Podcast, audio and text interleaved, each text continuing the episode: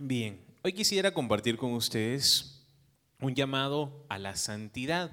Estamos por celebrar esta fiesta tan bonita en la iglesia que, que se, para nosotros es muy importante, la fiesta de todos los santos, también la fiesta de todos los fieles difuntos, ¿verdad? Que ya viene.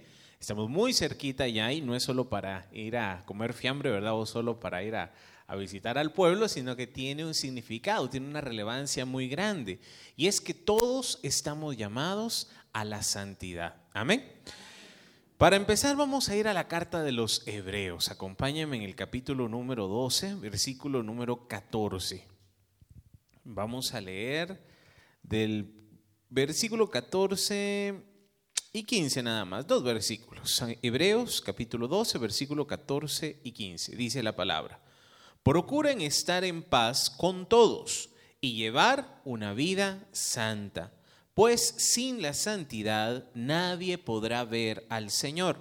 Procuren que a nadie le falte la gracia de Dios, a fin que ninguno sea como una planta de raíz amarga que hace daño y envenena a la gente. Palabra de Dios, te alabamos, Señor. Aquí nos dice la carta a los hebreos, procuren Primero, estar en paz con todos. Esto es un poquito difícil, sobre todo porque hay unas personas que no les gusta estar en paz, ¿verdad? Que les gusta pelear o que son... ¿No ha visto usted o no conoce a nadie que no es feliz y no está peleando? ¿No es feliz y no está amargado?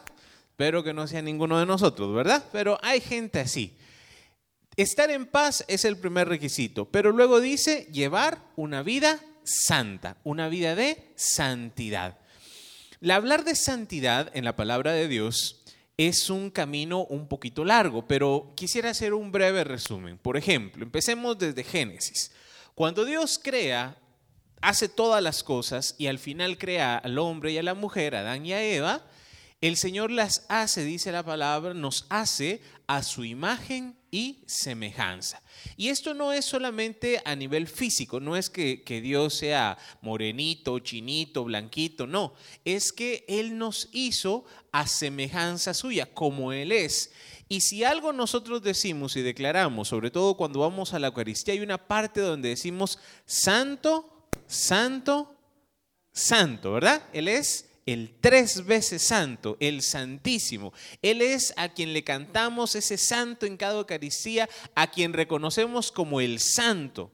Ahora, si Dios es santo y nosotros fuimos hechos a su imagen y semejanza, cuando Dios crea al hombre y a la mujer sin pecado, ellos no tienen conciencia, no tienen maldad, no tienen ninguna idea de qué es eso de, de pecar.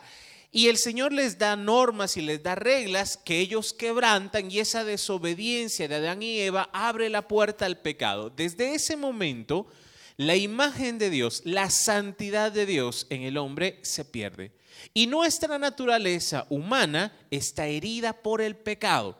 Estamos nosotros con ese pecado original que, claro, son perdonados al momento el Señor nos perdona desde el bautismo y luego en cada eh, confesión pero seguimos siendo pecadores. En el camino que nosotros llevamos, el hecho de estar acá, de ir a la Eucaristía, de leer la palabra, de buscar a Dios, ¿para qué es? Es para llevar una vida de santidad. Es para recuperar lo que el pecado nos arrebató, esa gracia, esa santidad, esa pureza. A ver, dígame usted, ¿cómo, qué se imagina usted, qué virtudes, qué cualidades tiene una persona santa? A ver, ayúdenme ustedes. ¿Cómo tendría que ser una persona santa? Generosa. ¿Cómo? Temerosa de Dios. ¿Qué más? Correcta. ¿Qué más? Bondadosa, humilde, ¿qué más? Dispuesta a dar, cariñosa, servicial. Aquí entran todas estas características, ¿verdad? Cuando hablamos de una persona santa, tiene que ser una persona buena, tiene que ser una persona generosa, tiene que ser una persona pura, casta, tiene que ser una persona que esté que sea diferente. Ahora la pregunta es, ¿Cómo vamos nosotros con ese listado? ¿Cómo nos va? Sí, ese es el camino y ese es el problema. que nosotros estamos llamados a la santidad. Es fácil, por ejemplo, vemos a una Madre Teresa de Calcuta y uno dice, wow, una gran santa. Pero, ¿y nosotros? Nosotros pues dudo mucho que lleguemos a ser una, Madre Teresa de Calcuta, que vayamos a, agarrar a los leprosos, a los moribundos y los cuidemos. Eso va a ser muy difícil. Nosotros como laicos, aunque sí lo podemos hacer, tal vez no sea ese el camino para nuestra santidad, pero estamos llamados a la santidad. Ahora, en el Antiguo Testamento, por ejemplo, ya con el pueblo de Dios, con el pueblo de Israel, hay una etapa cuando salen de Egipto y, el Señor les manda hacer el arca de la alianza en el Éxodo. Esta arca de la alianza tiene elementos muy importantes. Tiene la vara de Aarón que floreció, el sacerdocio, tiene las tablas de la ley que el Señor le dio a Moisés, la ley de Dios, tiene unos recipientes con el maná, con el alimento que el Señor le dio al pueblo. Y esa cajita recubierta de oro era el arca de la alianza, el lugar donde estaba la presencia de Dios. Nadie podía tocar el arca. Solamente los levitas eran los que estaban autorizados para cargar el arca y trasladarla de un lugar a otro. En la historia de Israel, por ejemplo, un poquito más adelante, a David cuando él quiere llevar el arca a, su tierra, a su ciudad, el arca estaba abandonada en una, en una casa de otra persona, él quiere llevar el arca, viene y en cuanto la estaban transportando en, una carreta, eh, el, el arca se iba a caer, entonces viene uno y la trata de detener y se muere en ese momento, cae muerto. Para los sacerdotes, para los que estaban al servicio del templo, el sumo sacerdote solamente podía entrar una vez al año al templo para adorar a Dios, para, para, para ofrecer a Dios. Y cuando entraban al templo, entraban con un lazo amarrado a la cintura. Aparte de que tenían un montón de ritos y rituales de purificación para prepararse para ese momento, tenían que bañarse, tenían que vestirse de blanco, tenían toda una vestimenta y todo lo demás. Si el que entraba estaba en pecado, si no estaba bien preparado, en ese momento podía caer y morir en la presencia de Dios. La santidad en el Antiguo Testamento es hasta casi que peligrosa, porque hablar de la santidad, de estar en la presencia de Dios, una persona que viera a Dios cara a cara, era porque ahí se quedaba muerta. Y si no me cree, mire el llamamiento de Isaías, el llamamiento de Jeremías, el llamamiento de Ezequiel. Ellos vieron a Dios y dijeron, hasta aquí llegué. No puede ser, porque ver a Dios, estar en la presencia de Dios, Dios es tan santo que si alguien que era impuro, que alguien que estaba en pecado llegaba a la presencia de Dios, en ese momento perdía la vida y se quedaba ahí eh, muerto. Ahora, todo esto del Antiguo Testamento, para entender el Antiguo Testamento hay que entender este concepto de santidad. Dios quiere que su pueblo sea santo.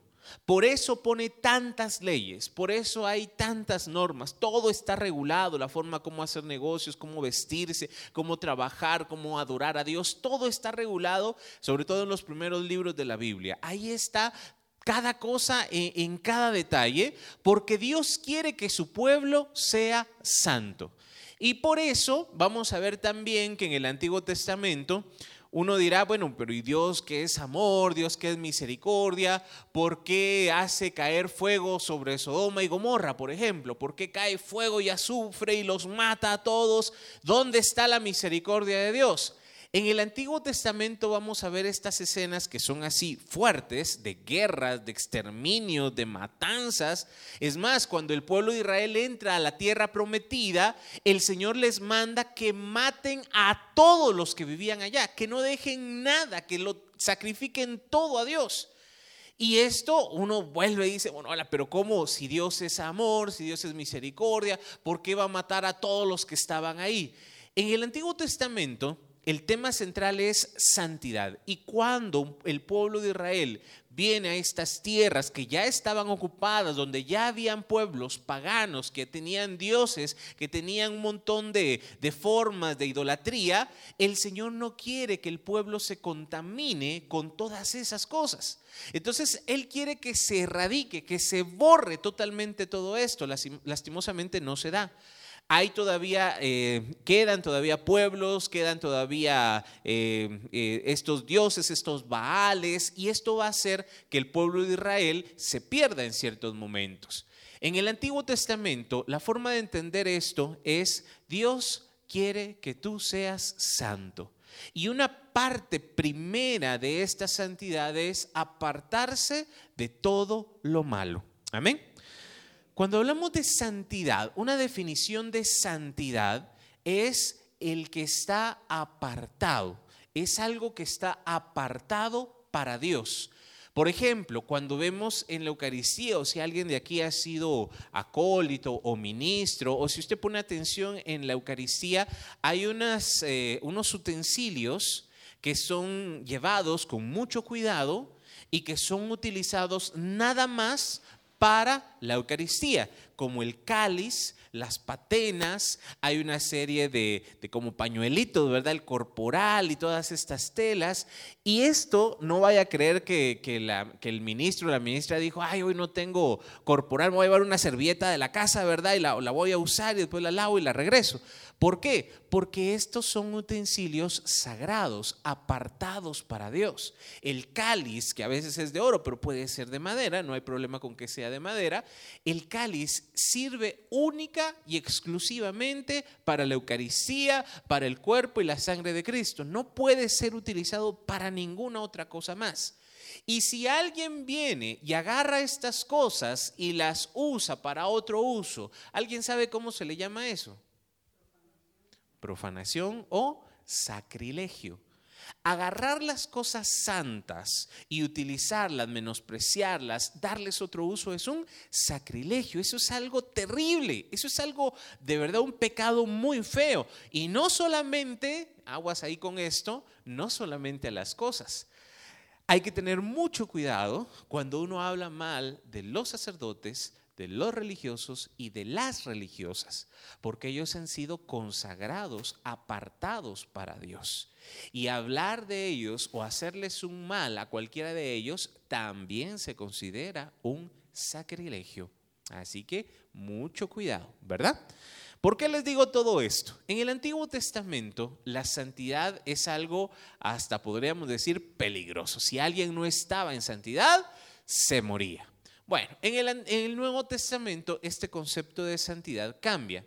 Porque la santidad ya no va a ser una cajita o ya no va a ser el, el, lugar santísimo en el templo donde está el arca de la alianza, sino que ahora la santidad es una persona, es Cristo Jesús. Cristo se hace uno como nosotros y al hacerse como nosotros, al acercarse a nosotros, en su ministerio lo vamos a ver que Él no anda, ay, no me toquen porque me van a contaminar, o, Él no viene, un pecador se acerca y cae muerto ante su presencia, no, Él tiene la misión de salvar, de, de bendecir, de ayudar, de sanar, es más, él viene a comunicar su gracia a cada uno de nosotros. Por eso nos dice la carta a los hebreos, procuren que a nadie le falte la gracia de Dios.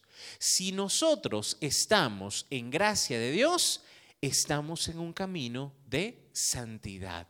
Y si estamos sin la gracia de Dios, nos dice la carta a los hebreos, nos convertimos en una planta de raíz amarga, que nada más hace daño, que lo que hace es envenenar, dice, a la gente, a las personas a nuestro alrededor. Aquí prima aquel pasaje de Jesús, aquel, aquella norma de Jesús bien clara, por sus frutos los conocerán.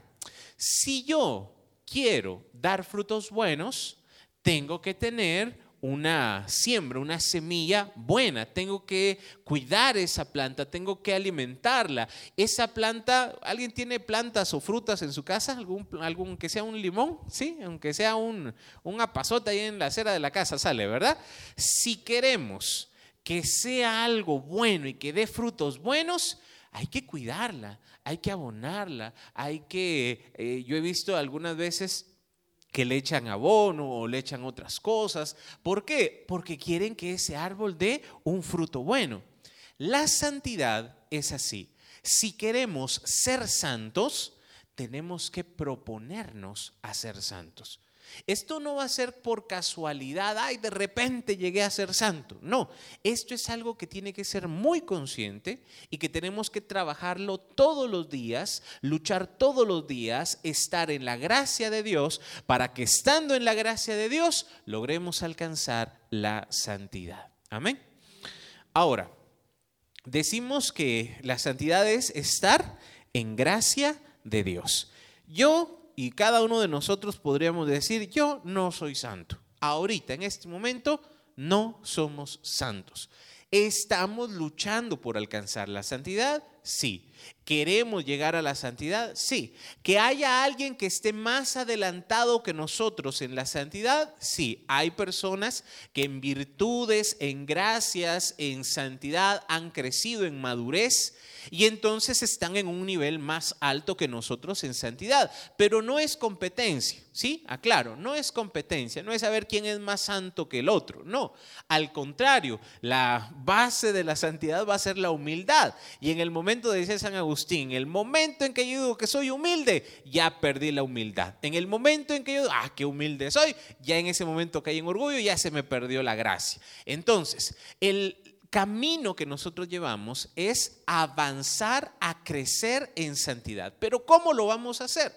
Si decimos que la gracia de Dios tiene que estar en nosotros, que la santidad es apartarnos para Dios, encontré una cita bíblica que me gustó mucho en Isaías, capítulo 57, versículos 14 al 21. Isaías, capítulo 17, perdón, capítulo 57 versículos 14 al 21.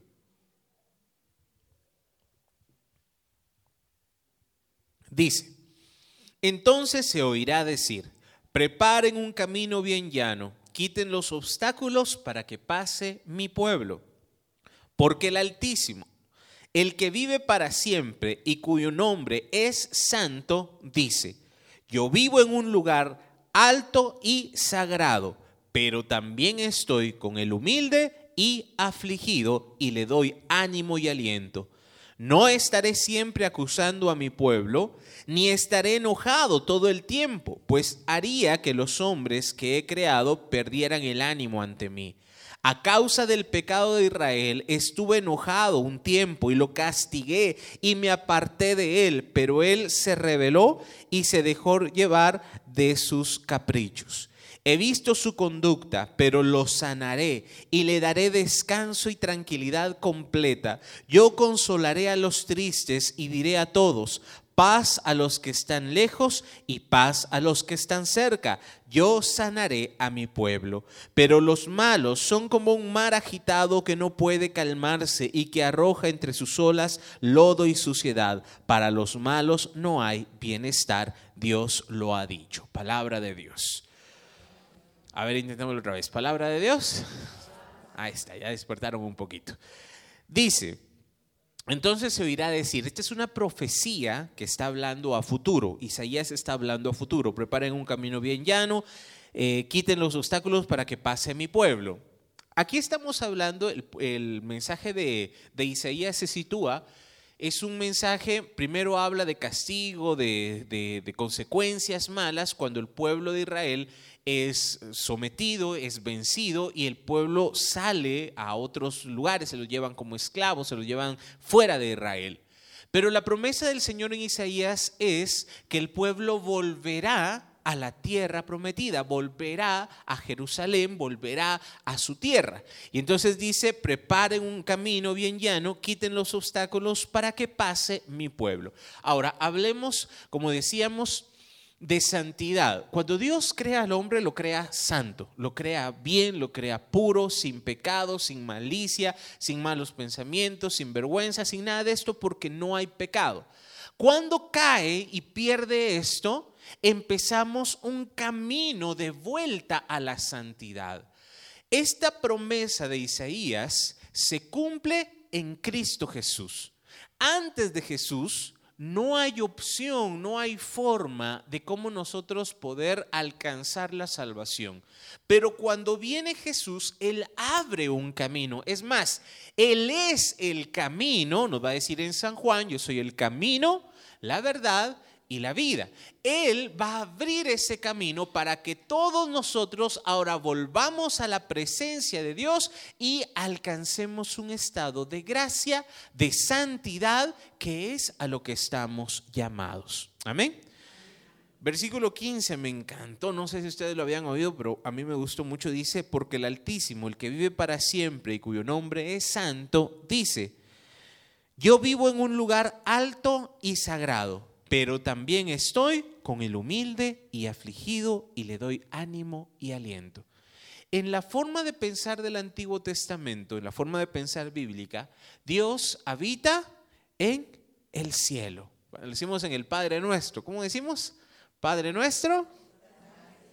Porque Dios, la visión judía, en la visión israelita de Dios, Dios está en el cielo. Ahora sí, Dios dice vive en lo alto, vive en el cielo, pero también vive en el corazón del humilde y del afligido. ¿Quiénes están afligidos hoy? Levante la mano.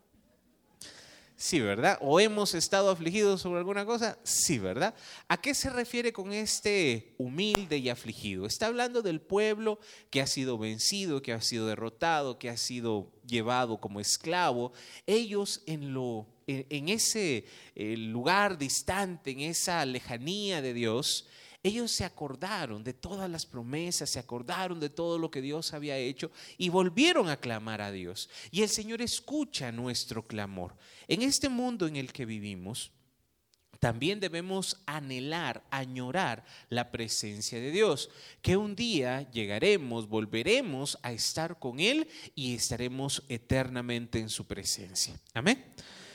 El Señor no solamente vive en lo alto del cielo, es más, en el Nuevo Testamento Jesús no solamente se queda espiritualmente, se queda real, físicamente, en el cuerpo y la sangre de Cristo, en el Santísimo Sacramento del altar. Y no solamente ahí, Él vive, habita en cada uno de nosotros. Amén. San Pablo va a decir que nosotros somos templos vivos del Espíritu Santo. Es decir, que dentro de nosotros, aquí en nuestro corazón, está el Señor. Le damos un aplauso al Señor.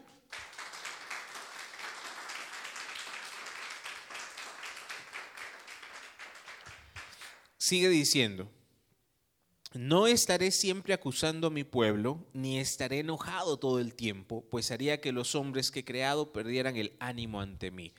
Algunos todavía tenemos esa imagen de un Dios enojado, un Dios cascarrabias, que está ahí arriba viéndonos nada más el momento en que nos equivocamos, con un lapicero en la mano, ¿verdad? Apuntando todo lo malo que nosotros hicimos.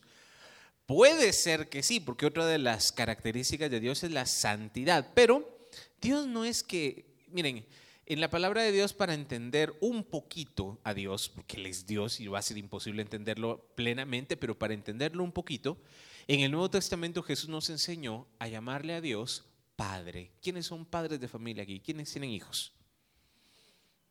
Muy bien. ¿Alguna vez se han enojado con sus hijos? ¿Con razón o sin razón? Algunas veces sin razón, pero la mayoría de veces con justa razón, ¿verdad? Es que también hacen unas cosas que Dios mío, ¿verdad? Dios guarda. Pero es algo que uno lo justifica porque uno dice, pues son niños o están creciendo o están aprendiendo. Un niño de dos, tres años que se tira al suelo es una rabieta y, empieza a gritar y, quiere un dulce o quiere algo y qué vergüenza, ¿verdad? Que todos nos miren. Tal vez en el momento uno se enoja, uno se desespera o, o uno quizás pierde la paz. Pero luego uno vuelve y, mira que ese niño al ratito, a los cinco minutos, ya está bien, está jugando, está riendo. Y, la mamá, el papá lo perdona de todo corazón. Aquí no hay un rencor, no hay un odio, no hay ese, me, me hiciste, ahora te voy a castigar durante un año. Es difícil, ¿verdad? Que algo pase así. Ahora, claro, hay cosas que merecen un castigo más severo, pero a lo que me refiero es esto. Dios también es Padre. Dios es Padre de todos. Y entonces en el Antiguo Testamento vamos a ver que Dios se enoja, incluso va a decir que Dios es celoso, que Dios es, eh, que es de ira, de, que es Dios de, de los ejércitos, de la guerra y todo lo demás. Vamos a ver en ciertos momentos a un Dios así, pero todo tiene una pedagogía, tiene una enseñanza, tiene un propósito. En el Nuevo Testamento, Dios ya no es así. Dios ya no se presenta de esta manera ya no manda que caiga fuego del cielo sobre ningún pueblo, ya no hace que, que, le caiga un rayo a alguien y lo parta y lo mate en ese momento. No, al contrario, vamos a ver a un Dios lleno de amor y lleno de misericordia. No es una contradicción, simplemente son dos momentos de la historia. En el Antiguo Testamento el Señor está enseñando una lección, santidad. En el Nuevo Testamento, lastimosamente, ustedes han escuchado que hay una nueva alianza, hay una alianza antigua, un pacto antiguo y hay una nueva alianza, un nuevo pacto que se hace en Jesús. ¿Por qué? Porque el antiguo pacto no funcionó. La antigua alianza no funcionó. Y no solo una, hubieron varias pactos y alianzas que se hacen en el Antiguo Testamento donde el pueblo de Israel dice, sí, vamos a servir al Señor, vamos a obedecerlo, vamos a adorarlo, y al ratito ya están cometiendo idolatría, están adorando Baales o están haciendo cualquier otra cosa. Y entonces viene el castigo. Lean el libro de jueces, por ejemplo, es un círculo repetitivo, el pueblo se, se, eh, aparta de Dios, le va mal, los oprimen, eh, claman a Dios, levanta un juez, lo salva, viven un tiempo en paz, muere el juez y vuelve otra vez a empezar. Y es un ciclo repetitivo que nos suele pasar es nuestra propia historia. A veces a nosotros nos pasa lo mismo. Regularmente si no estamos buscando a Dios de todo corazón, si no estamos en este camino de santidad, es muy fácil que nos olvidemos de Él. En el Nuevo Testamento esta promesa se cumple. El Señor ya no es un Dios enojado, ya no es un eh, Dios que está arriba viéndonos nada más cómo nos equivocamos. No, vamos a ver la misericordia de Dios que se encarna en Cristo, que Dios se hace carne, que se hace como nosotros y viene a salvarnos. Amén. Sigue diciendo, vamos a ver al final, versículo 19, y diré a todos, paz a los que estén lejos, paz a los que estén cerca, yo sanaré a mi pueblo. Cuando hablamos de sanar al pueblo, cuando hablamos de sanidad, no es solamente que yo esté bien físicamente, ¿De qué me serviría estar perfectamente sano físicamente si espiritualmente no lo estamos?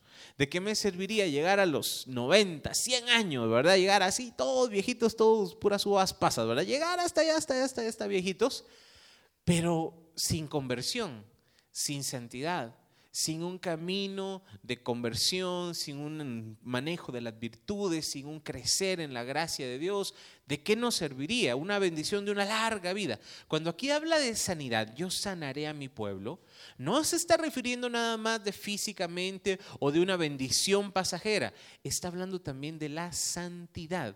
Una persona que camina en santidad no va a ser una persona que esté emocionalmente desequilibrada o no va a ser una persona que no sepa manejar sus emociones. Una persona que está caminando en santidad, al mismo tiempo que va a ir trabajando, que va a ir creciendo en santidad, va a ir sanando todas esas heridas va a ir encontrando las raíces, liberándolas, rompiendo esas cadenas para ser cada vez más libres y más santos, más sanos. En la medida que nosotros crecemos en santidad, el Señor también va restaurando esa imagen perdida del pecado en Adán y Eva en cada uno de nosotros. Amén.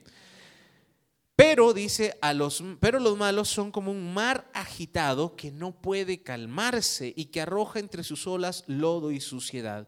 Para los, para los malos no hay bienestar. Miren la contradicción. Para los buenos, paz. Para los que, dice el Señor, para los que van a volver, paz, paz a los que viven lejos, paz a los que están cerca. Una persona que vive en santidad va a tener esta característica. Este es un fruto del Espíritu, la paz, que nosotros vamos a tener dentro de nosotros. Cuando hablamos de la paz, yo sé que a todos nos gustaría estar en un lugar o en un ambiente, en un país que tenga paz, ¿verdad? Aunque no hay guerra, supuestamente, ¿verdad? Ya no hay una guerra, una guerrilla como había antes, hay más muertes, hay más homicidios y hay más violencia que cuando estábamos en guerra. ¿Qué está pasando? Aunque en el, nuestro ambiente en nuestro alrededor no haya paz, hermanos, la paz que nos habla la palabra es una paz que empieza en el corazón. Es una paz que nace en nosotros. Es más, el resucitado, Jesús resucitado, su primera palabra a los discípulos va a ser paz a ustedes. Cuando una persona tiene ese encuentro con Jesús, cuando tiene esa vida de gracia, tiene paz. Pero a los malvados, dice, son como un mar agitado, un mar violento que tira lodo, suciedad y no tienen bienestar. Hermanos, nos conviene ser santos. Necesitamos ser santos. A ver, mira la hermana que está a la par de usted. Mírelo a los ojos fijamente. Y dígale, hermana, te conviene ser santa. A ver, dígale.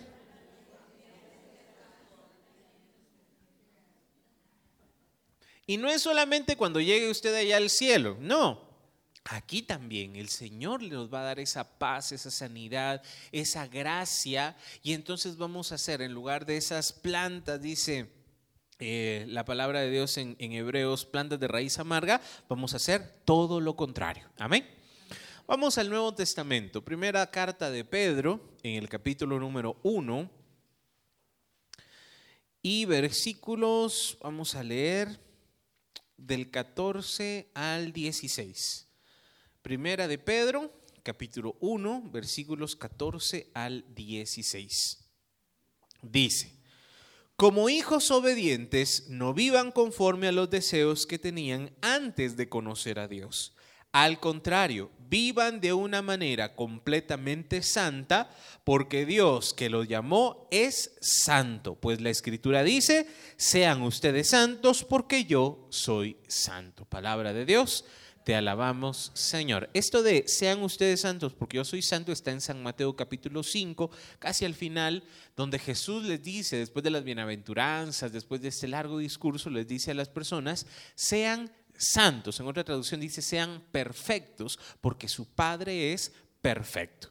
Ahora, si hablamos de santidad como sinónimo perfección, estamos en problemas. Porque llegar a la perfección es algo que va a ser muy difícil, ¿verdad? Que somos buena gente, no lo dudo. Que ya estamos caminando y que estamos tratando y que estamos luchando, sí. Pero perfectos, perfectos, ¿cómo estaremos? Difícil, ¿verdad? La medida que nos pone es porque Dios es santo, Dios es perfecto. Y si Él es perfecto, si Él es santo, Él quiere que seamos como Él, que seamos imagen y semejanza de Dios, que seamos un reflejo de la gloria de Dios. A eso estamos llamados. Amén. Ahora, ¿cuál es el problema? Mientras estemos vivos, no tenemos que dejar de luchar por santidad. No podemos dejar de no podemos decir, ah, yo ya llegué al nivel de máximo de santidad o ya llegué al nivel máximo de madurez. No, fíjese que no porque llegar al nivel máximo sería llegar al nivel de Dios, ser igual que Dios o ser igual de perfectos que Él. Y eso humanamente es imposible, no se puede. Lo que sí tenemos que hacer es luchar y seguir luchando hasta el final. Hablando de la fiesta, ¿verdad? Pero yo les empecé diciendo que íbamos a hablar de la fiesta de todos los santos. ¿Por qué la fiesta de los difuntos y de los santos? Nosotros creemos en la comunión de los santos. Nosotros creemos que las almas de aquellos que ya no están con nosotros, que han partido a la presencia de Dios, aunque no están aquí, sí seguimos unidos en el mismo cuerpo de Cristo. Se habla de tres eh, iglesias, la iglesia militante, que somos nosotros, que estamos en vida, la iglesia purgante, que es los que están en el purgatorio esperando la salvación eterna, que es cuestión de tiempo, nada más de purificación, pero que van a llegar, y las, eh, la iglesia triunfante, que es todos los santos. Cuando lo decimos en la, en la iglesia, ¿verdad? en la misa, junto con los ángeles y los santos, decimos santo, santo, santo. Y ese, esa alabanza es la que está en el cielo. Los ángeles, porque están en la presencia de Dios, seres puros, seres buenos, creados por Dios, y los santos, las almas de aquellos que ya están en la presencia de Dios. Si vemos el listado oficial, no son muchos. Incluso, bueno, ah, ya no caben en el calendario, ¿verdad? A veces sean dos, tres, cuatro cada día porque ya no caben. Pero aún así, si los comparamos con todos los creyentes, con todos los que han tenido fe en Jesús, son muy pocos. Entonces la fiesta de todos los santos es para pedir la intercesión de aquellos que están en la presencia de Dios, aunque no sepamos quiénes son. Yo he escuchado varias veces esta frase, cuando lleguemos, pues, si llegamos, ¿verdad? Pero yo espero que lleguemos al cielo, nos vamos a sorprender de quiénes nos vamos a encontrar allá. Quizás gente que uno ni se lo imaginó, ni pensó. Tal vez alguien que uno dijo, esa persona seguramente se va a condenar, tal vez, y hasta nos gana. Y una persona que aparentemente era muy buena, tal vez ni siquiera alcance a llegar. Y llegar allá a la presencia de Dios, estar en la presencia de Dios, esa es la santidad. Llegar, entrar en la presencia de Dios. Ahora, el problema es que nosotros muy difícilmente vamos a llegar a un nivel tan alto de perfección que nada más muriendo y bienvenido al cielo y las puertas abiertas y pase adelante. Por eso es que la iglesia enseña que hay un purgatorio. Y el purgatorio es un lugar de purificación del alma, donde el alma se salva, pero tiene todavía que purificarse para entrar en la presencia de Dios. ¿Se recuerdan lo que les decía en el Antiguo Testamento? Si una persona entraba manchada, impura a la presencia de Dios o tocaba el arca de la alianza, ahí se moría. Bueno, no podemos llegar a la presencia de Dios, en las palabras de Hebreos que leímos, sin santidad nadie podrá ver a Dios. Amén. El ejemplo que yo siempre pongo, a ver, ayúdenme ustedes. Imaginémonos dos personas que llegan a la presencia de Dios. Una, una santa y beata abuelita, ¿verdad? Que toda su vida vivió en la iglesia, que toda su vida vivió tratando de hacer el bien, que guió a sus hijos, a sus nietos, que rezaba el rosario, que estaba todos los días en la iglesia, que hacía todo lo bueno que usted se pueda imaginar. Llega, llega al juicio de Dios. ¿Usted qué dice? ¿Se salva o no se salva? ¿Usted qué opina? ¿Por qué dudan, hermanos? ¿Por qué dudan? ¿Se salva o no se salva? Claro que se va a salvar. Nosotros creemos en la misericordia de Dios. Y pongamos del otro lado a una persona que fue lo más malo que usted se pueda imaginar, que fue corrupta, que fue ladrona, que fue homicida, que fue lo más malo que usted se puede, que robó, que mató, que mintió, pero cinco minutos antes de morir tiene su conversión eh, todavía alcanzan a llevarle al sacerdote, se confiesa, le dan el viático. ¿Usted qué opina? ¿Esa persona se salva o no se salva? Y entonces, ¿para qué nos portamos bien, verdad? Y entonces, ¿para qué venimos a la iglesia? ¿Y por qué tanto orar? Y entonces, ¿por qué tanto? Si al final, pues cualquiera tan fácil entra. Fíjese que no. El problema está aquí. Una persona, mientras más esté preparada en santidad, mientras más camine en santidad, el paso por el purgatorio va a ser muy rápido y va a ser más fácil. Quizás le toque, sí, purificar ciertas cosas o, ser eh, todavía le falta en ciertas áreas, pero va a ser algo mínimo. Y esa persona que nunca luchó por la santidad, esa persona que vivió su vida desordenada, le van a tocar unas largas y tendidas vacaciones en el purgatorio, ¿verdad? ¿Por qué? Sí, se salvó, sí, el Señor la salva, el Señor tiene misericordia, nosotros creemos en la misericordia, el Señor la va a salvar, pero tiene mucho que purificar, tiene mucho que pagar todavía. Y no puede entrar a la presencia de Dios hasta que no esté totalmente purificado, hasta que no esté totalmente bien.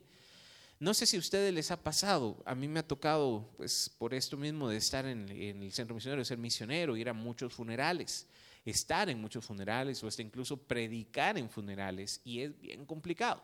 La última vez que me tocó, me invitaron a un funeral, yo ni siquiera conocía a la familia, fue un conocido de un conocido y me dijeron, venga a predicar. Y uno pero yo ahora qué digo, ¿verdad? Si no conocía a la persona, ¿qué, voy a decir? ¿Que se salvó? ¿Que, que, que, hizo algo bueno? ¿Que hizo algo malo? No lo sé, no lo conozco. Es muy difícil saber si una persona está o no está, o, o qué hizo, o qué no hizo. Aún conociendo a la persona, uno dirá, bueno, habrá alguien que sea muy bueno y dice, ojalá se haya salvado. Otro dirá, esta persona era tan mala, tan mala que seguramente no se salvó. De nuevo, yo no lo sé. No sé, tal vez la misericordia de Dios lo alcanzó en el último momento. O tal vez esa persona aparentaba ser muy buena y en el fondo no lo era. Yo no lo sé. Esto es una total incertidumbre para nosotros. No sabemos quién está o quién no está. Los únicos que la iglesia declara santos es porque ha llevado un largo proceso por sus frutos, por sus virtudes, por milagros. Entonces la iglesia dice, esa persona seguramente sí es santa y está en la presencia de Dios. Y todos los demás Ahí es donde entra nuestro trabajo y nuestro papel de orar por las almas de nuestros difuntos. Es una misión, es una obra de misericordia muy importante, porque sin santidad nadie va a entrar a la presencia de Dios. Y nuestras familias, hermanos, padres, amigos, eh, nuestras generaciones pasadas Puede que estén ahí todavía esperando ese momento de liberación donde van a llegar a la presencia de Dios. Y nuestro trabajo, nuestra misión es orar por ellos para que el Señor también los eh, lleve a la presencia de Dios y termine esa etapa purificativa, esa etapa de dolor, de purificación, que el alma sin santidad tiene que ser purificada hasta que esté preparada para llegar a la presencia de Dios. Amén. Y así, ojalá, nosotros oremos ahora por las almas de los santos, de los difuntos, para que luego, cuando nosotros ya no estemos acá, alguien también nos haga el favor, porque créanme que va a ser muy importante y muy necesario. Hay devociones, por ejemplo, la devoción a la Virgen del Carmen, que dice que quien fue devoto, quien tuvo el escapulario, creo que es un sábado después de haber muerto, al sábado siguiente la Virgen se lo lleva. Son devociones que, la iglesia tiene, son promesas que hay, pero por si la duda yo le invito a que usted antes de irse, si puede dejar todo preparado, dejar unas sus 100 misas pagadas en la iglesia, mejor, ¿verdad? Mejor.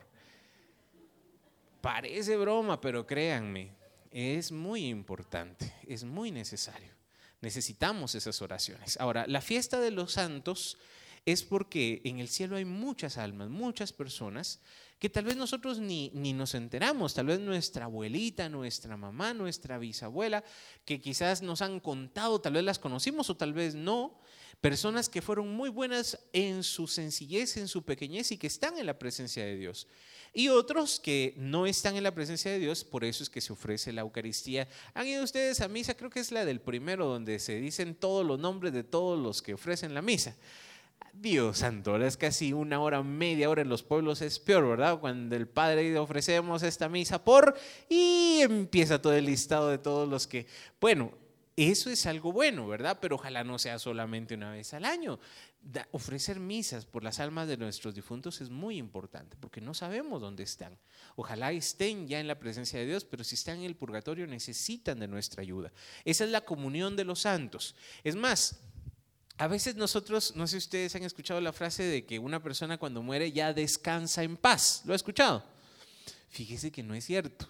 Un alma, los santos, por ejemplo, Santa Teresa, Santa Teresita de Lisieux, Santa Teresita del Niño Jesús y Santa Faustina dijeron lo mismo. Mi trabajo apenas empieza. Aquí en la tierra ellos hicieron muy poco. Su trabajo más grande iba a ser en la presencia de Dios. ¿Usted qué cree que hacen los santos y los ángeles allá en el cielo? Claro, están adorando a Dios, están en la felicidad eterna, pero también están orando por nosotros. Están intercediendo por nosotros. Nosotros pedimos su intercesión.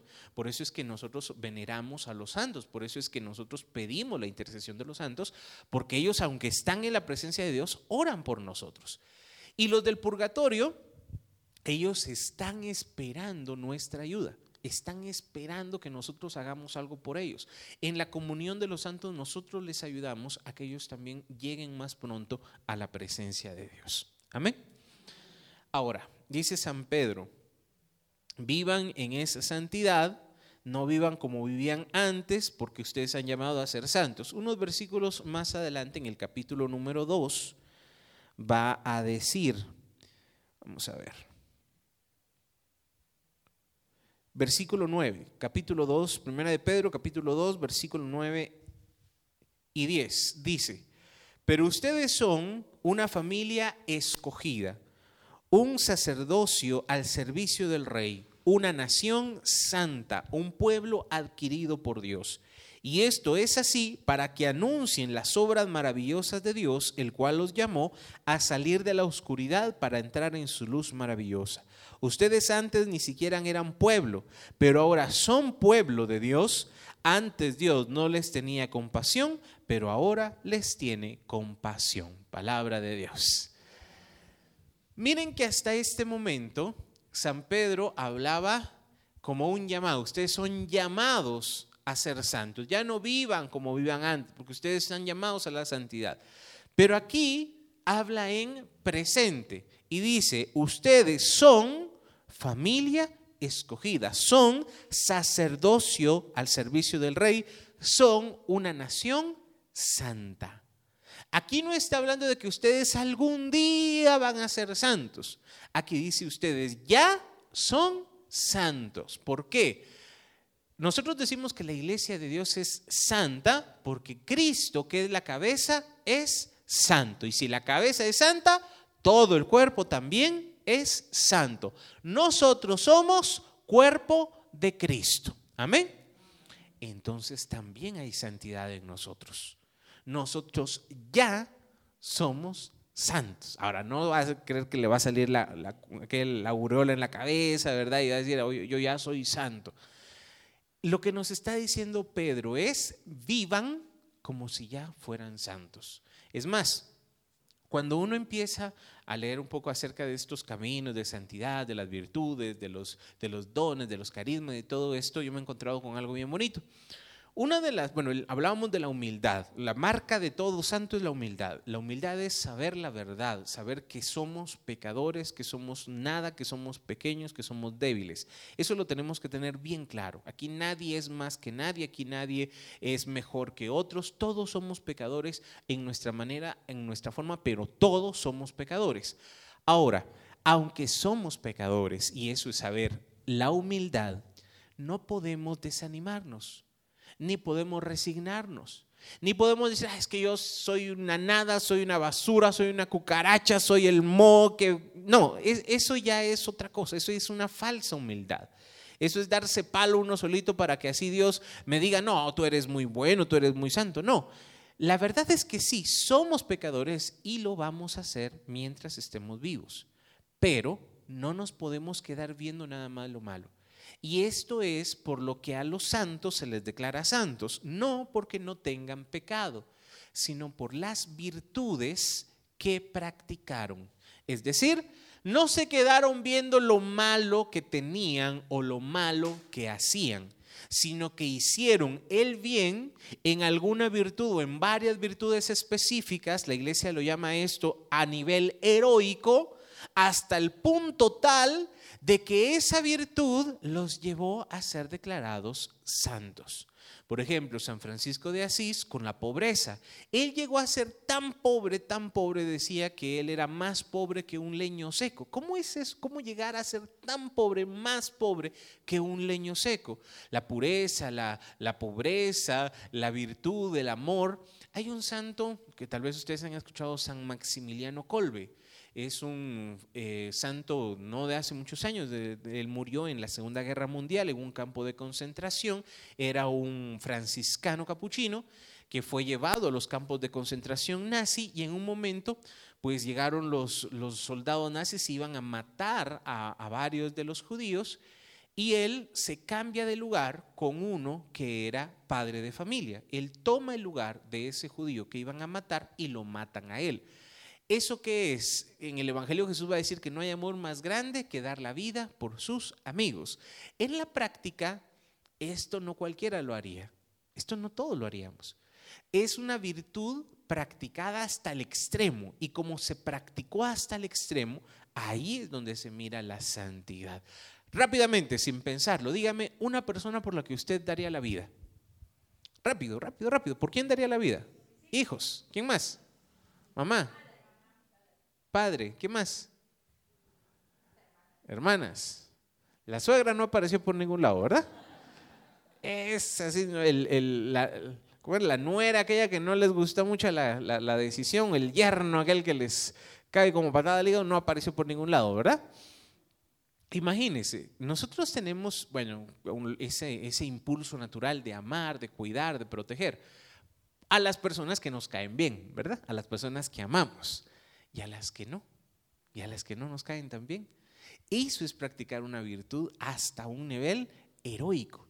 Eso es algo, la Madre Teresa de Calcuta, por ejemplo, la caridad, el amor, el servicio, ella lo llevó a un nivel extremo. Ella lo llevó en la India, en Calcuta, uno de los lugares, aún ahora con mucha pobreza, pero en el tiempo de ella era peor, donde se morían en la calle ancianos o personas abandonadas, donde, miren, leprosos o gente que estaba desahuciada, que ni siquiera las atendían en los hospitales. Para ser atendidos tenían que pagar en los hospitales y si no había quien pagara, ni siquiera los recibían y se iban a morir en la calle. ¿Qué es lo que hace ella? agarra a todos estos enfermos, les da un lugar donde morir dignamente. Ni siquiera estamos hablando de que sanó a todos los leprosos, no. Les daba un lugar donde morir, los cuidaba, los limpiaba.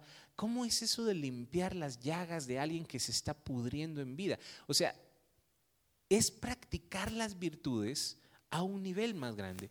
Que somos pecadores, que tenemos defectos, hermanos, eso siempre los vamos a tener que en el camino de santidad se nos van a ir limando asperezas y cada vez van a ser menos perceptibles, sí. La persona, el alma que se compromete en un camino de santidad cada vez va a ir superando y mejorando, pero siempre van a haber esos rasgos, porque siempre vamos a ser humanos, siempre somos pecadores. Santa Teresa de Jesús en el libro de las moradas, ella dice que mientras el alma más va creciendo y más va llegando en santidad a esas moradas más altas, el alma va a ir dejando primero todo pecado mortal. Ya no va a pecar de estos pecados graves, horribles, feos, pero sigue pecando, aún en pecados veniales, aún en pecados pequeños. La idea es esta.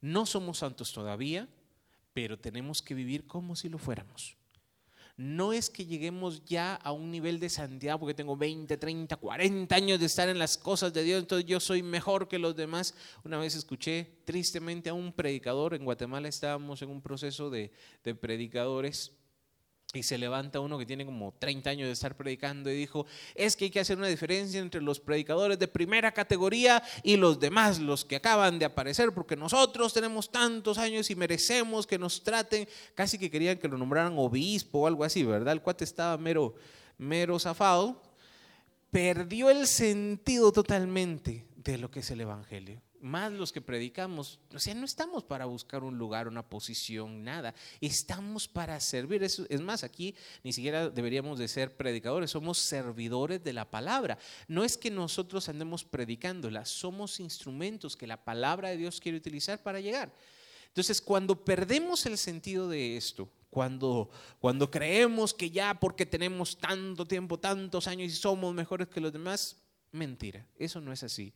Al contrario, Jesús nos va a decir que el más grande de todos tiene que hacerse el más pequeño y el más, el que sirva a los demás. Ese es el más grande. Y eso se va a notar en los frutos que damos. Por eso San Pablo en la carta a los hebreos nos va a decir que quien no tenga la gracia de Dios es como una planta de raíz amarga, que envenena, que hace daño. Y la santidad es todo lo contrario. La santidad es paz, es amor, es misericordia, es bondad. Y esos frutos se van a empezar a ver en nuestra vida en la medida que luchamos por la santidad. ¿Cómo? Estando en gracia de Dios. Primero, buscar la gracia de Dios, buscar estar en paz con Dios. Y segundo, practicando las virtudes. No espere a sentir algo, no espere a que, a que le nazca algo, no, hágalo vívala ya desde ahora, desde este momento, el amor, la paz, la humildad, la, caridad, la virtud que el Señor le ponga en su corazón, pero vívala. No espere a que, le nombren algo, no espere a que sienta algo, que vea algo, que, que le revele Dios algo. No, desde ya, practicando las virtudes, empezando por la humildad, pero todas las virtudes nos van a servir para nosotros llegar a la santidad. Amén. Quizás nosotros no lleguemos a ser santos mientras estemos acá, pero mientras más luchemos para esto, mientras más preparados vayamos, menos tiempo de sufrimiento nos tocará en el purgatorio. Amén. Así que les conviene. Démosle un aplauso al Señor.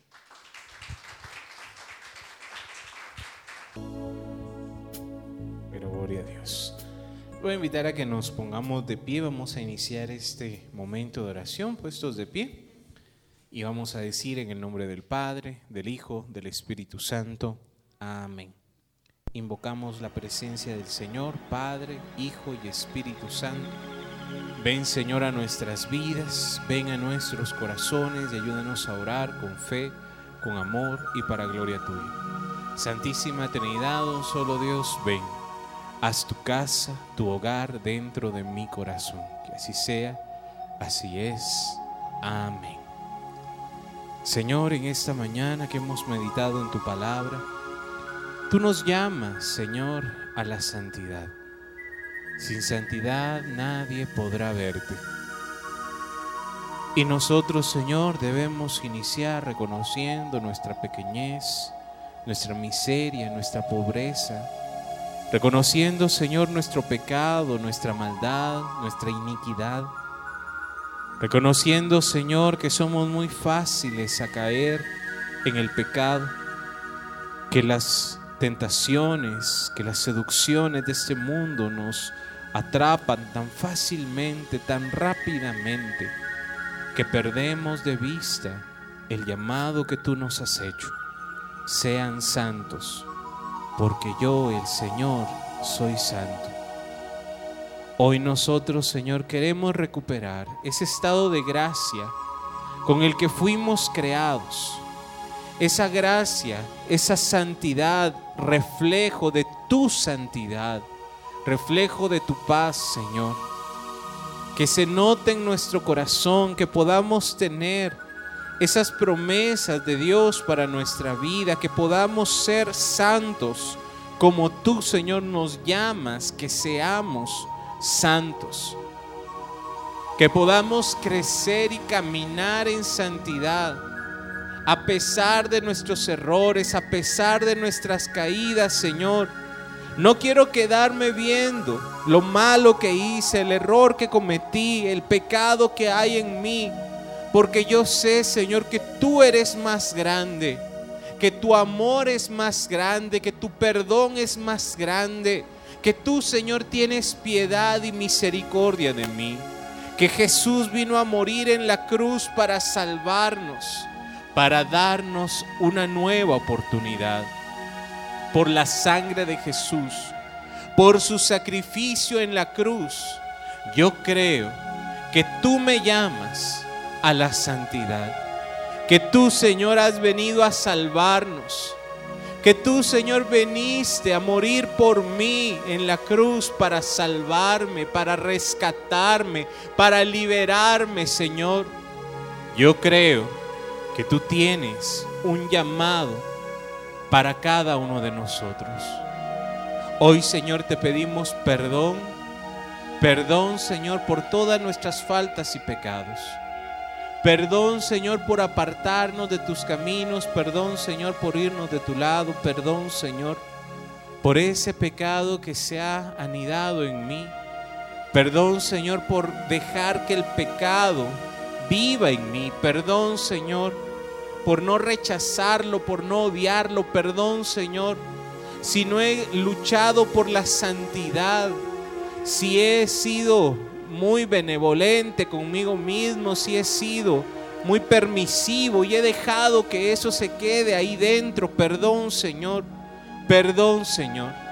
Perdón si no he sido consciente en mi propósito, si no he luchado por esa santidad. Perdón, Señor si he vivido mi vida sin una dirección, sin un objetivo, sin saber a dónde me dirijo, Señor, perdón. Perdón, Señor, si he estado dando golpes al aire. Perdón, Señor, si no he tenido esa conciencia de buscar la santidad. Perdón, Señor. Porque no es una imposición tuya. Los mandamientos, las leyes, no son para que nosotros vivamos reprimidos. Tus leyes, tus decretos nos dan libertad. Llega un punto en que no cumplimos la ley por obligación, sino por amor.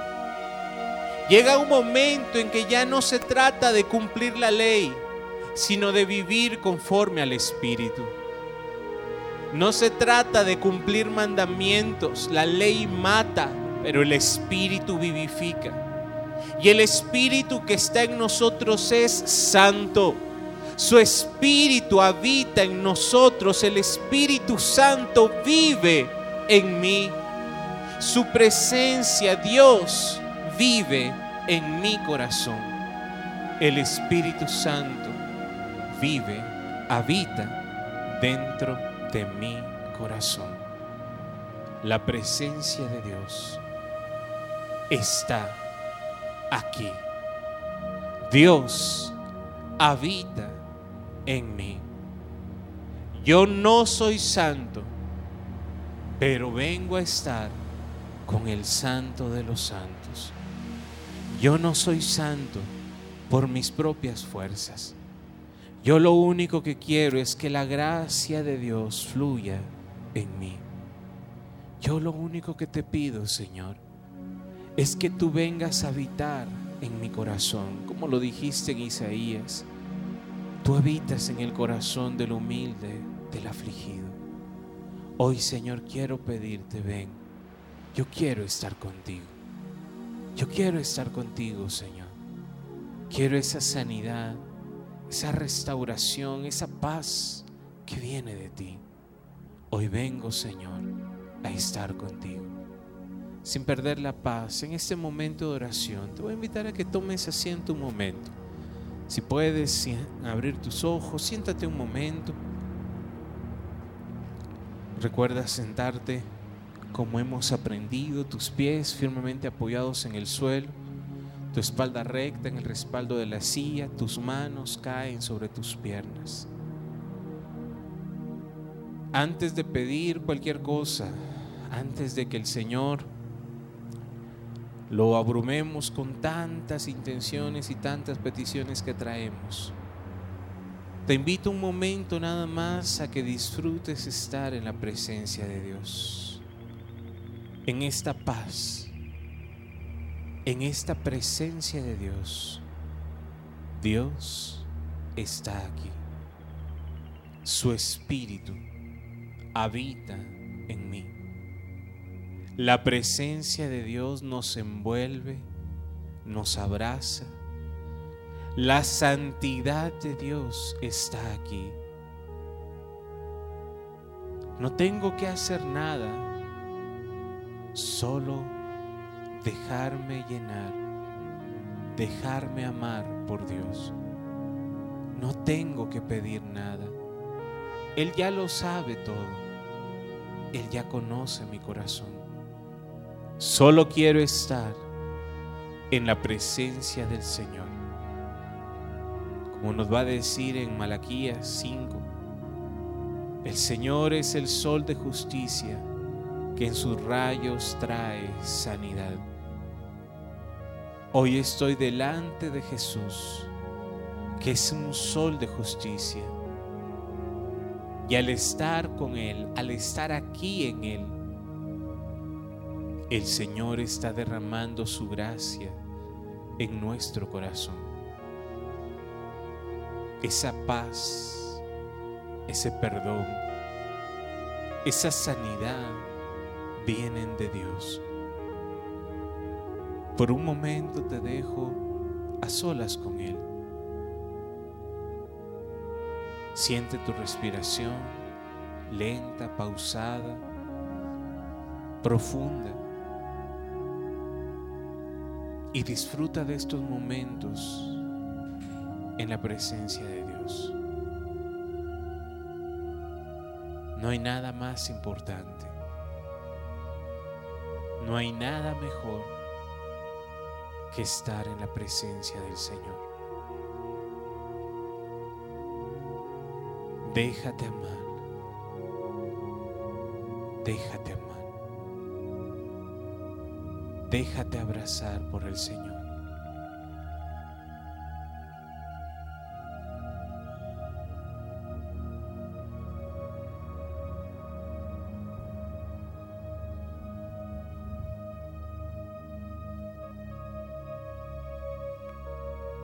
Ven, Señor Jesús.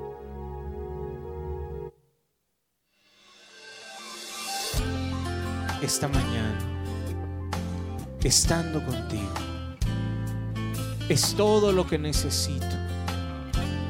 Es todo lo que quiero.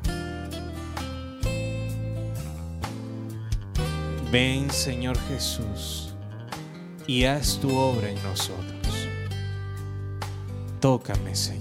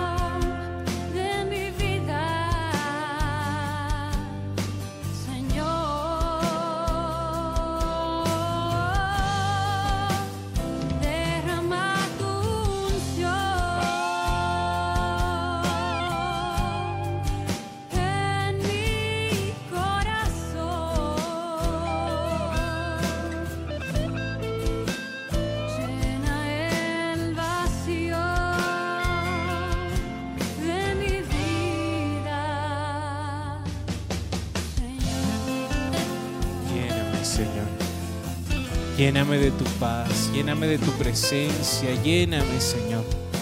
Un toque de ti es todo lo que necesito. Con un toque de tu amor, Señor. Con un toque de tu amor, Señor, es todo lo que necesita mi corazón. Tu toque, Señor, viene a sanar, viene a liberar tu toque, Señor, viene a arrancar de mí toda falsedad, toda hipocresía. Tócame, Señor. Tócame, Señor.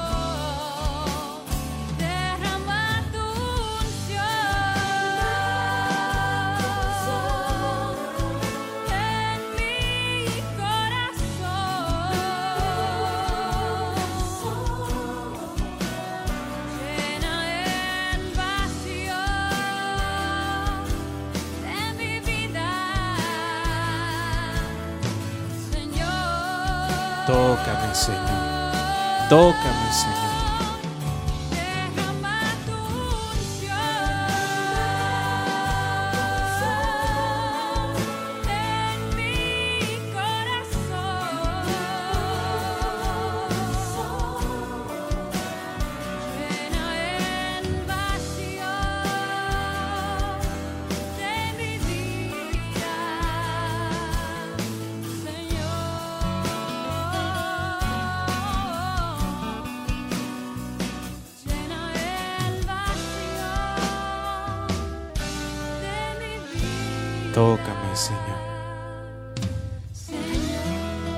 Señor Jesús hacer ese milagro. Ven Señor Jesús a llenar nuestros corazones.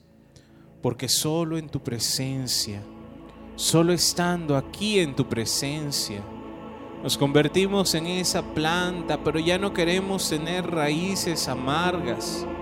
Hoy Señor vengo a estar en tu presencia y en tu presencia recibir la gracia que mi corazón necesita. En tu presencia, Señor, ser renovado, ser transformado. Mi mente, mis pensamientos, Señor, en tu presencia. Al estar aquí, Señor, delante de ti, vengas a purificarlos. Vengas a sanar, Señor, mi mente, mis pensamientos, mi forma de ver las cosas. Ven Señor a purificar, a limpiar mi mente, como dice tu palabra, cambia tu forma de pensar para cambiar tu forma de vivir. Señor, ven a tocar mi mente, mis pensamientos, mis ideas, mis recuerdos. Ven Señor Jesús a tomar el control de mi mente. Ven Señor a mi corazón, a mis emociones, a cómo me siento, a cómo amanecí, a lo que quizás una persona me hizo a esos deseos, esos sueños, anhelos que hay en mi corazón. Ven, Señor, y dame, Señor, tu gracia. Dame, Señor, dominio propio. Dame, Señor, fortaleza para poder tomar autoridad sobre mis emociones y que mis emociones ya no me dominen. Que ya no sea esclavo de mis emociones, Señor. Ven, ven, Señor Jesús, a poner paz en ese océano, en ese mar turbulento de mis emociones, paz, paz en el nombre de Jesús. Paz, Señor, a mi cuerpo templo, que también, Señor, te necesita, que también ha sido entregado para ti, para tu servicio, Señor. Hoy sánalo, sánalo, restáuralo. Ven, Señor Jesús, y haz tu obra de amor en nosotros. Ven Señor Jesús. Ven Señor Jesús. Haz tu obra de amor, lo que tú quieras hacer. Y nosotros, Señor, a pesar de nuestros errores, de nuestra pequeñez, a pesar, Señor, de nuestras debilidades, hoy queremos entregarnos a ti. Hoy, Señor, yo quiero decirte, que me recibas, que me tomes. Yo quiero ser santo. Yo quiero llegar, Señor, a tu presencia. Yo quiero, Señor, que todo lo que haga, unido al sacrificio de Jesús, sea agradable a ti, Señor. Por ti, Señor, por amor.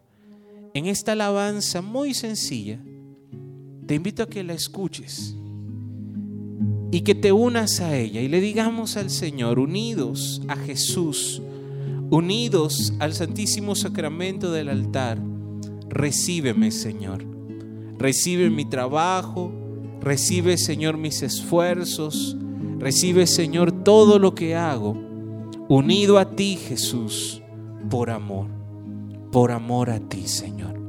Escucha esta alabanza, hazla tuya también.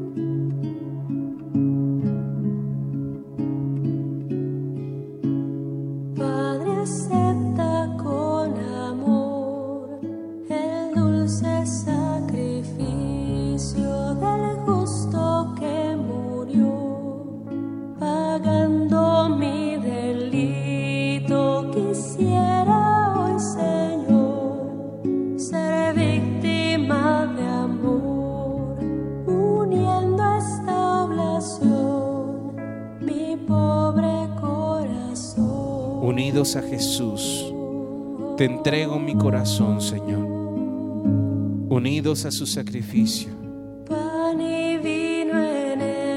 unidos al cuerpo y la sangre de Jesús.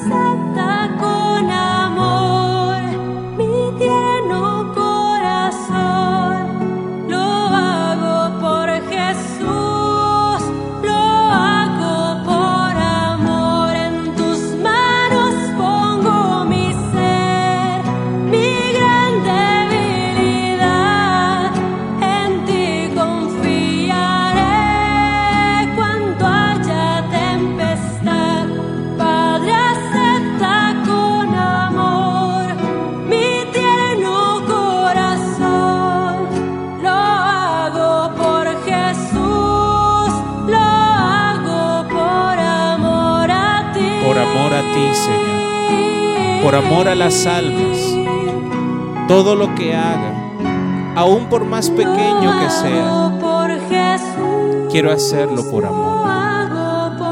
Quiero hacerlo, Señor, en servicio. Quiero hacerlo unido a Jesús.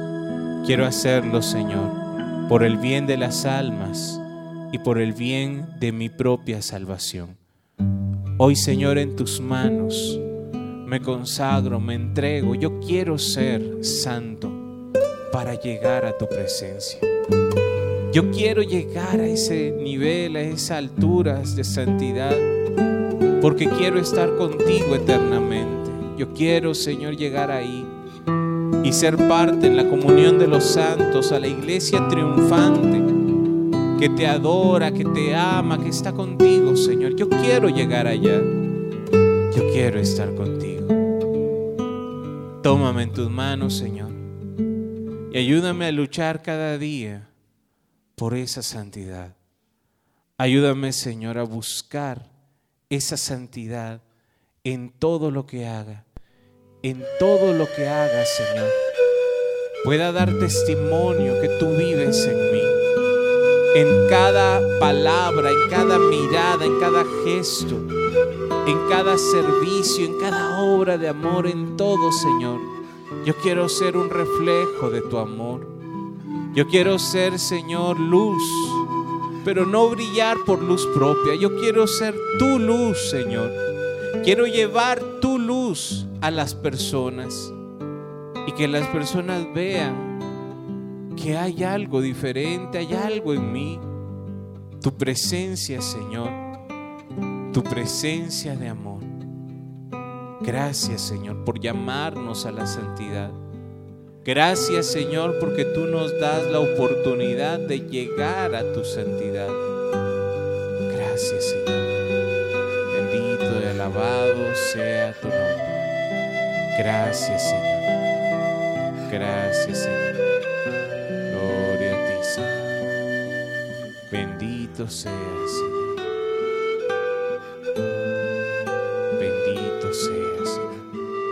Voy a invitar a que levantes tus manos, a que abras tus labios y le demos una alabanza al Señor. Digámosle gracias, gracias, gracias.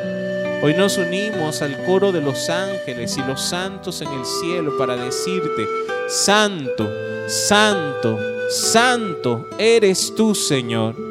Tú eres el Santísimo, tú eres el tres veces santo. Tú eres nuestro Dios, nuestro Señor, nuestro Rey. A ti, Señor, toda la gloria, toda la honra, toda la alabanza. A ti, Señor, nuestra adoración en esta mañana. A ti, Señor, sea la gloria y la honra por siempre, Señor. Bendito y alabado seas. Santo eres tú, santo es tu nombre, Señor. Tu nombre resuena en toda la tierra. Tu poder, tu majestad se manifiestan, Señor, en la creación, en todo lo creado y en cada uno de tus hijos que nos conviertes, que nos llamas a ser luz, a ser sal del mundo. Gracias, Señor. Bendito y alabado sea, Señor. Gloria, gloria, gloria a ti, Señor. Te damos todo el honor y toda la gloria Señor. Y así con nuestras manos levantadas le decimos, gloria al Padre, gloria al Hijo y gloria al Espíritu Santo, como era en el principio, ahora y siempre, por los siglos de los siglos. Amén. María, Madre de Gracia, Madre de Misericordia, en la vida y en la muerte, ampáranos, Gran Señor. En el nombre del Padre, del Hijo, del Espíritu Santo. Amén. Dios les bendice, hermanos, la paz del Señor.